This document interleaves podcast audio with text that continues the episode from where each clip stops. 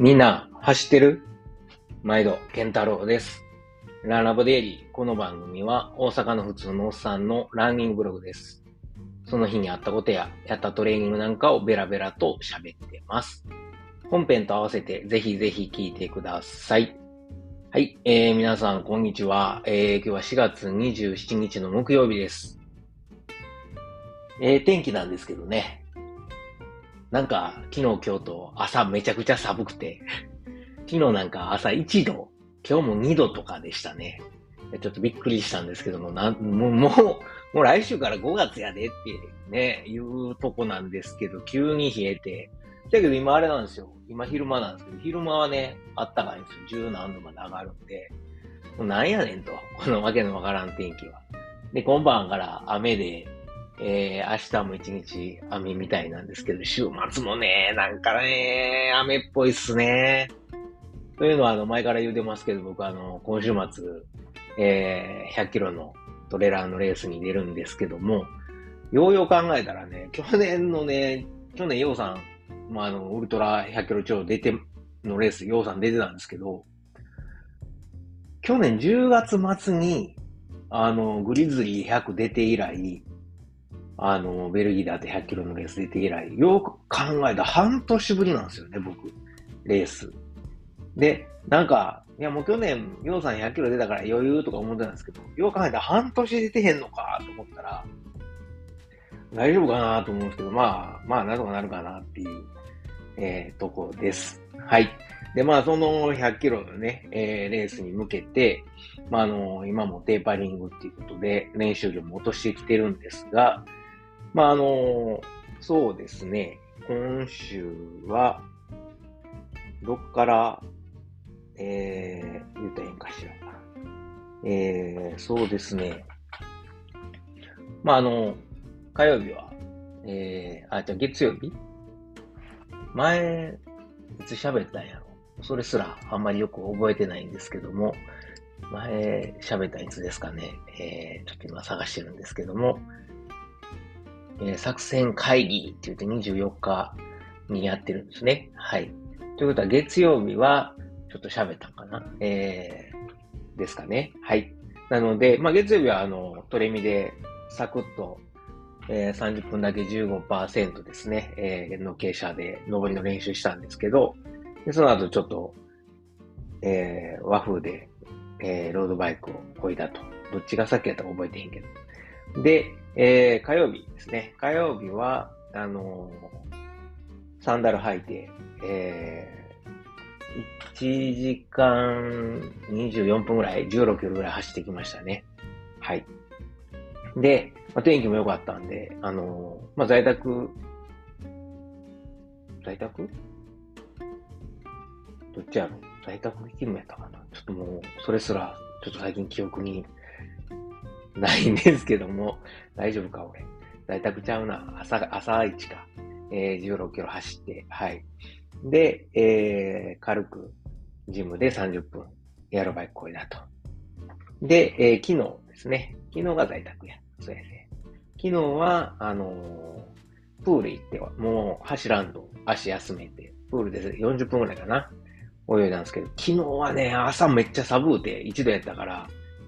朝6時20分にいたんですけど、普段やったらね、もう朝6時にプール空いてて、全、6コース全部、まあ、6時20分くらいにいたら埋まってるんですけど、3人しか来てなかったですね。さすがのドイツ人も、あの、来ないみたいな。感じで、まああの、空いてたコース使えたんでよかったんですけどね。で、あのー、昨日は久しぶりに潜水25メートル4本ぐらいやったかな。はい。あのー、普通のね、日本の市民プールやと、プールの深さずっと一緒でしょ、25メートル、最後まで。だまあ大体、あれ1.2メートルとか1.34メートルやと思うんやけど、1.2メートルかな、大体。で、ずっと深さ一緒なんですよ、日本はね。だけど僕が行っているとことかヨーロッパで結構多いパターンが、飛び込みもできるようになってるんで、あの、途中12.5メートルから急に深くなるんですよ。3メートルぐらいになるんですよ。もちろん足届かへん深さになって。で、潜水してたら、その、なんやろ、人間ってね、やっぱ面白いもんで、あの、プールの底見ながらね、あの、潜水してるわけですよ。ほんなら、急に1.2メートルの深さで泳いでるのに、12.5メートル地点から急に深くなると、引きずられて、どんどんどんどん深くいっちゃうんですよね。あの、床に釣られて。で、そんなになると、あの、もうあの、上がるとき大変なんで、もう息、25メートル潜水して息切れそうやのに、うわーってもうすごいなんか、なんていうの、助けてみたいな感じで上に上がらなあかんので、あの、漫画とかでようありますよね、あの、溺れそうなシーンみたいな。あの、潜ってなんか取りに行こうとしてたら途中で息切れて、うわうわうわって上がってるやつがあんな感じになるんで、だから、深さもある程度こう、深くいかようにしながら泳がなあかんねんけど、難しいんですよ、これが。床に見ながら潜水するのに慣れてるから。ほら、なんかこう、せっかく潜水してても、こう、うわ、上がったり下がったりしてね、なんか25メートル以上泳いでるみたいになるんですけど、まあ、やってるうちになれました。はい。前を見て泳ぐという。はい。しんどいけどね、潜水中ずっと前に。はい。で、えー、昨日は、その後家帰って、あれですね、えー、と、YouTube 見ながらロードバイクを45分こいだと。はい。まあ、そんな感じで足休めて。で、今日は、まあもう、明日雨なんで、最後にちょっとだけ走っとこうということで、1時間サンダル履いて、ライン側走ってきました。ただ今朝も2度やったんで、あの、午前中まで仕事して、気温が上がってきてから、十何度なってから行きましたね。いや、気持ちよかった。で、あの、まあまあ、心拍もそんな上がらず、ええ感じで、ただ走りに行くまでは足首、ちょっと右の足首変やなっていう感じだったんですけど、まああの BC エクササイズで、えー、整えて、いろいろこう、まあブリッジとか、えー、倒立とか、あとは前転後転とかですね、まあいろいろなエクササイズしたら、まあ整ったんで、あとはですね、2ステップとか、はい。で、結局走り出したらやっぱりうまいことサンダルやから、調整、体も調整して、あの、治ったっていうか、うん、の、ちゃんと体重乗るようになったみたいな、バランス取れるようになったって感じです。はい。で、まあ当日、あさっては、あの、靴で、アルトラのロンピの5で行くんで、まあね、雨だけ心配やけど、まあまあ、物足も大丈夫やろうと思います。今日もあの、在宅勤務なんですけど、ぼちぼち途中でこう、BC エクササイズ入れながら調整しようと思います。ちなみにその BC エクササイズが、あの、みんなが知ってるあの有名雑誌、ターザンで紹介されてたんですよ。で、別にあの、直接紹介ではなく、この間 WBC で大活躍したあの、大谷さんではなく、山本くんですね。えー、オリックスのエース、今や日本のエース、山本君。彼が実はずっとやってるんですよ。で、僕も日本でずっと矢田さん通って、BC エクササイズ教えてもらってた時、ようね、隣で治療受けたりとか、エクササイズやったはったんですよ。僕はあの、岡田くんに教えてもらってたんですけど、あの、山本さんは別のね、東さんっていう人に教えてもらってて、いや、よくね、あの、お会いしてて、いや、すごいなって、なんかオーラあるなと思ってたんですよ。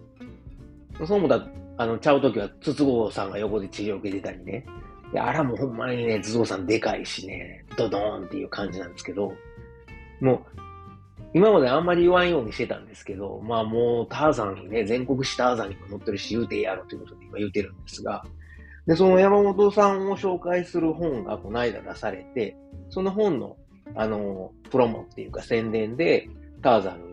あの、後ろの方に1ページ咲いて載ってるんですけど、そこでもあの BC エクササイズのこと書いてたし、で、その本、800円ぐらいやったかな？なんか新書らしくて、で、あのー、Kindle で、電子書籍で800円ぐらいやったんで、もう早速買ってみたんですけど、まあまだ読み始めたところなんですけど、結構 BC エクササイズのことが詳しく書いてるみたいで、まあ僕もずっと、もうね、10年以上教えてもらってるんで、理解してはいるつもりなんですけど、まあ、プロのライターさんがアウトプットするとどういう風に書きはんのかな、みたいなのがすごい気になるし、まあ、あの、オリックスの山本くんがどういう風に感じてんのかなっていうのを知りたいので、読んでみようと思っております。はい。まあ、それに関連するんかどうかはともかくなんですが、まあ、今朝ね、息子を小学校に送っていくときに、いや、今日は体育、まあ、いつもな、うん、今日授業何すんの？みたいな話聞いてるんですけど、今日は体育があってと。で、昨日も体育があって50メートル走を測って、今日も50メートル走を測ると言うんで、まあ、あの、息子にはね、去年運動会の時に、あの、走る時に手グーでグーって握ってやると変なとこ力入るからパーで力抜いて走りや、指離して、みたいな話をしてて、見事ね、2番になって息子もなんか、そこからすごい信用してくれるんですけど、っていうかまあこんだけね、走ることに関してはもう、親父は毎日走ってるんで、走ることは親父に聞きゃ大丈夫やろみたいな信頼感はあるんですけども。で、まあ今日言うてたんですよ。で、言うてたんが、その、どうしても小学生の時って、あの、地面を思いっきり蹴って、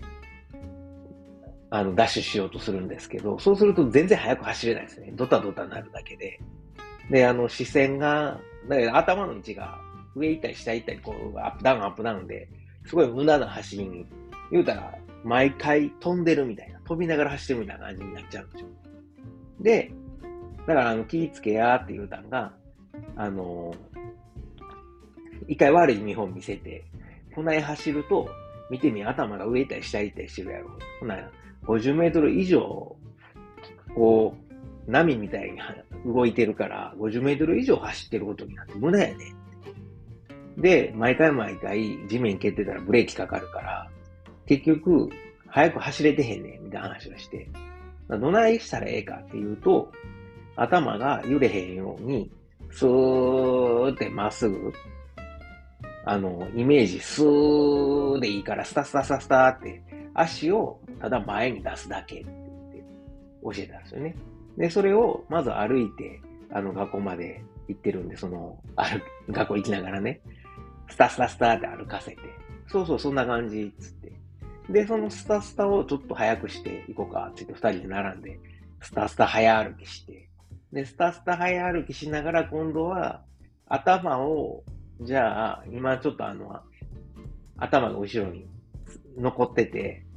なんかこう、後傾みたいな形になってるから、後ろに倒れそうな形で早歩きになってるから、で、ちょっと頭を前に倒してみようかって。で、早歩きすると、別に自分が意識せんでも走れちゃうんですよね。で、なんでか言うと頭が重いから、あの、頭のその重心が前に来たことによって、どんどん足が前にこけた、こけへんみたいな、おっとっとっとっとみたいな感じでね、足が進んでいくと。ああとはそれを速くしたら速く走れるから、つって走ってみたんですよ。息子が、おお全然力いらんって言うてくれたんですよ。で嬉しかったですね。さあ、もうすぐ帰ってきよるんですけど、50メートル走どうやったやろ昨日はなんか3年生の平均タイムやなって言われたらしいんで、今日は早なっとったらいいんですけど、もしかしたら、まあね、練習してへんのに自分できるわけないかもしれへんので、あの、なんでしょう。こけたかもしれんけど。だけどまあ、あの、これ自体、僕は矢田さんで VC エクササイズで教えてもらった走り方の基本なんで、できてたらええなと。まああの、できてたらええなというか、これからできるようになったらええなと思います。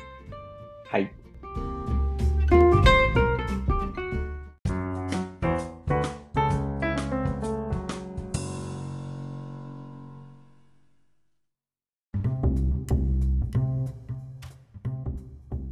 いや、なんか喋ってたらちょうど帰ってきて、0.3秒だけえー、記録が縮まったと。まあね、あ、息子なんですけどね、えー、早なった。ちょっと早なったみたいで、えー、よかったです。まあ、あの、来週、再来週かな、えー、運動会なんで、えー、そこで実力をぜひぜひ発揮してくれたらね、嬉しいんですけども。さてさて、最後に、えー、最近ちょっとですね、急にスパイスコーヒーにハマってまして、あの、コーヒーに、えー、ちょっとスパイス入れて飲んでるんですけど、まあ、あの、3つぐらい種類が僕は楽しんでて、1個目があの、シナモンラテ。普通のコーヒーに温めた豆乳かアーモンドミルク入れてまあ、普通の牛乳でもいいんですよ。ただ僕はあの、ケトタリアンなんで、乳製品は取ってないから。はい。えー、植物ミルクを取ってるんですけども。で、えー、最後にシナモンを、まあ、パウダーですけどね。スティックがあるとなおいいんですけど、高いからね。パウダーを結構入れると。で、ぐちゃぐちゃ混ぜて飲む。これがうまい。シナモンは、なんや、あの、何？スパイスの、なんか、あれでしょ、あの、え？スパイスの王様と呼ばれて、まあ、生薬と、まあ、漢方ですよね。としても使われているんで。いや、いいっすよね。あの、体温まるし。はい。でから、あとは、えー、っと、クローブって知ってます？クローブ。もしかしたら長寿の方がわかるかも。あの、クローブっていうのがあって、あのー、これもなかなかうまいです中国とかインドとかでも薬として使われたスパイスなんやけど、まあ、入れすぎるとね、えらいことになるんで、あの、これもさっき言ったように、まあ、の、コーヒーにちょっと温めたミルク、なんでもいいですけど、入れて、そこにクローブを振りかけて飲むと。まあ、あの、ちょっとずつ足して、こんなもんかなっていうところでやめるっていうのがいいと思いますね。飲みながら、えー、足していくと。いうのがおすすめです。これもすごいあの、なんやろ、スパイスとして、すごいあの、効果も高いんで、消化の促進とかね、いろいろあるんで、えー、いいと思います。で、最後に、えー、おすすめなのが、カルダモン。カルダモンって知ってます？あのー、日本あんまあれへんのかな、ま、シナモンがね、スパイスの王様と呼ばれて、カルダモンはスパイスの女王と呼ばれてるらしいんですけども、なんでか知らんけど。ま、世界で最も古いスパイスと言われてて、あの、インドとかトルコとか、アラブ、僕ね、カタールずっといたんで、アラブ諸国ではもう紅茶にもコーヒーにもカルダモンガンガン入ってるんで、もしかしたらトルココーヒー飲んだことある人はカルダモン入りの飲んだことあるかもわかんないですけど、結構、あの、癖のあるスパイスなんで、これがすごい、あの、なんですかね、すっきりするんですね。あの、鼻に抜ける香りみたいな。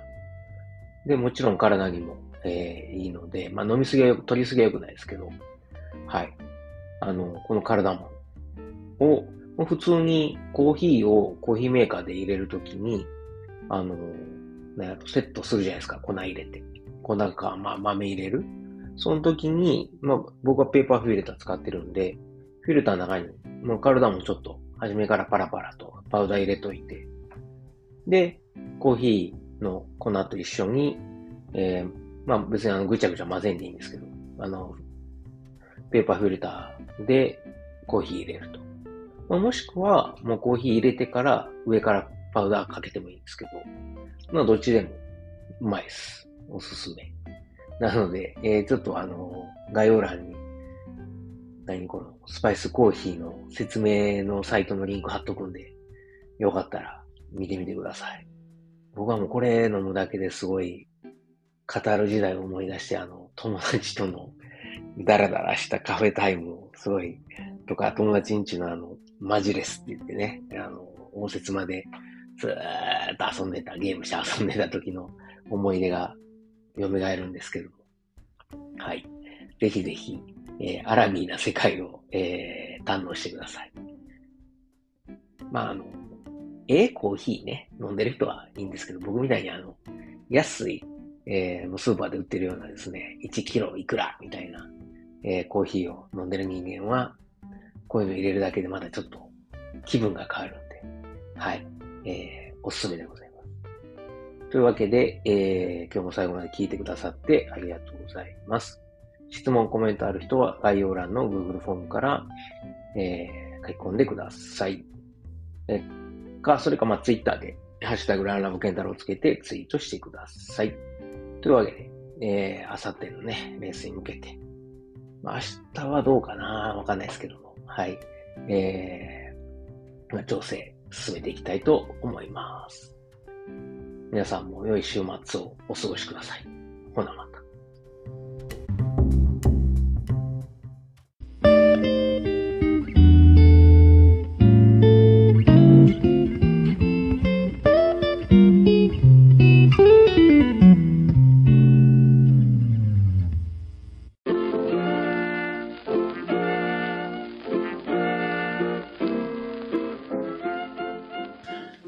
回もランラボデイリーを最後まで聞いてくださりありがとうございます。最後にちょっと CM です。まあ、本編でもですね、えー、ちょくちょく宣伝させてもらってるんですけれども、えー、僕のあの、親父とおかんがですね、えー、大阪の駒川いうところで、まあ、あの、昆布屋、えー、関東でいうところの佃煮屋かな。はい、昆布屋を、えー、やっておりまして、まあ、あの、駒川で、ね、えー、やってるということで、駒川あずま屋というんですけれども、はい、えー、まあ、この番組では、まあ、あの、この駒川あずま屋に、噛んだ。駒川あずま屋に、まあ、スポンサードしてもろてるのではなくですね、まあ、勝手にあの息子である僕が、まあ、親には内緒で、えー、こっそり、えー、駒川あずま屋を応援しようということで、まあ、ちょくちょく宣伝させてもらってるんですよ。で、あのー、もしよかったら、はい、えー、なんかあの、ご飯のお供にですね、えーケトンやってる人間がご飯のお供とは何ぞやという怒られるかもしれませんが、はい、えー、ご飯のお供にぜひぜひ駒川あずま屋の昆布、えー、佃煮を、えー、こたってください。よろしくお願いします。えー、おすすめはですね、えー、まあ、あの、看板商品3つありまして、まあ、松葉塩吹き、ね、まあ、こあの、昆布で、えー、もう、なんていうんですかね、えー、美味しいえー、塩吹き昆布をですね、あの、松の葉のように刻んで、まあ、食べやすくしたと。もうこれはおにぎりに入れてもええし、お茶漬けにしても、さらっと食べられるのでおすすめです。僕はちなみにあの、えー、日本にいた時は、あの、パスタ。ね、茹でたパスタにこの松葉塩吹きと梅干し、そして、えー、ネギをあえて、えー、簡単和風パスタを作って食べてました。まあ、美味しいです。それから、えー、大阪言うたら、松茸昆布。はい。しののめという、えー、松茸昆布があるんですが、もう本当にあの、でっかい、えー、松茸の、えー、佃煮がですね、入った、えー、昆布です。昆布ですって言っても変な感じですけどね。昆布の佃煮と、えー、松茸の佃煮が一緒になったもので、これはもう絶対満足してもらえると思うんでね。えまあ、これは、何やろ、大阪土産にもなるし、まあ、ご飯と一緒に食べる、もう最後の締めにね、えー、食べてもらうのもいいですし、あの、弁当のお供に入れてもらってもいいですし、ちょっと、えー、ちょっと贅沢したいときに、はい、えー、松茸昆布、しののめ、ぜひ試してください。最後にですね、えー、もうあの、駒川あずまいの3枚看板の、えー、最後、ね、もう僕の一押しなんですけど、ちりめん山椒です。昆布ちゃんやんけっていうツッコミがね、えー、来そうなんですけれども、あの、じゃこですね。じゃこと山椒を一緒に炊いた、えー、もので、もうめちゃくちゃうまいです。これはご飯にも合うし、そのまんま、あの、あこれはちょっとけどですね、もうそのまんまつまみにして、えー、食べてお酒のあてにしてもらったらいいと思うので、えー、ぜひぜひもうこれもあの、おにぎりにも合うし、ご飯にも合うし、お茶漬けにも合うし、そのまま食べてもええし、山椒好きの人にはたまらないと思いますんで、ぜひ、えー、試してください。佃煮、えー、他にもいっぱいあるんですけれども、特にあの、お弁当に使える、まあ、昆布が入った、えー、ふりかけとかですね、あのー、そういうご飯のお供がいっぱいあります。それ以外にも、まあ言うたら昆布言うたらね、だしですよね。えー、お鍋の、ね、出汁を取る用の出汁昆布。まあ、あの、鍋だけちゃいますよね。汁物なんかにも。ぜひぜひ作ってもらえます。うちの出汁昆布は、あの、お寿司屋さんとか、えー、うどん屋さん、蕎麦屋さんなんかにも、あの、作ってもらってる、ほんまに、ええ昆布を扱ってますんで、もし、よかったらですね、えー、佃煮と一緒に、えー、お買い求めいただけるとありがたいです。はい。まあ、これは、あの、こう、ダッシュコブはですね、料理以外にも、ちょっとあの、3センチか4センチぐらいの長さに、ハサミでカットして、で、あのー、何？麦茶とか、あの、作る用のあの、容器に、えー、だし昆布入れて、で、あの、水張っといてもらうと昆布水ができますんで、それを冷蔵庫で保管しとくと、もうあの料理の時にそのまま使ったり、あとは、あの、それを沸かしてお茶漬けにかけたりしても美味しいし、あとは、そのまま飲む朝一の、えー、目覚めた時の水とかに飲んだりとか、まあ普段の飲む用の水として使ってもらうと、まああの、昆布のミネラルたっぷりのお水なんで、えー、お腹の、えー、調子を整えるのにもぴったりです。はい。というわけで、えー、長々と喋りましたけれども、えー、駒川あずまえの、えー、CM でした。はい、えー。ぜひですね、私のささやかな 親孝行にね、えー、協力すると思って、えー、もしよかったらご検討ください。今日も最後まで聞いてくださってありがとうございます。ほなまた。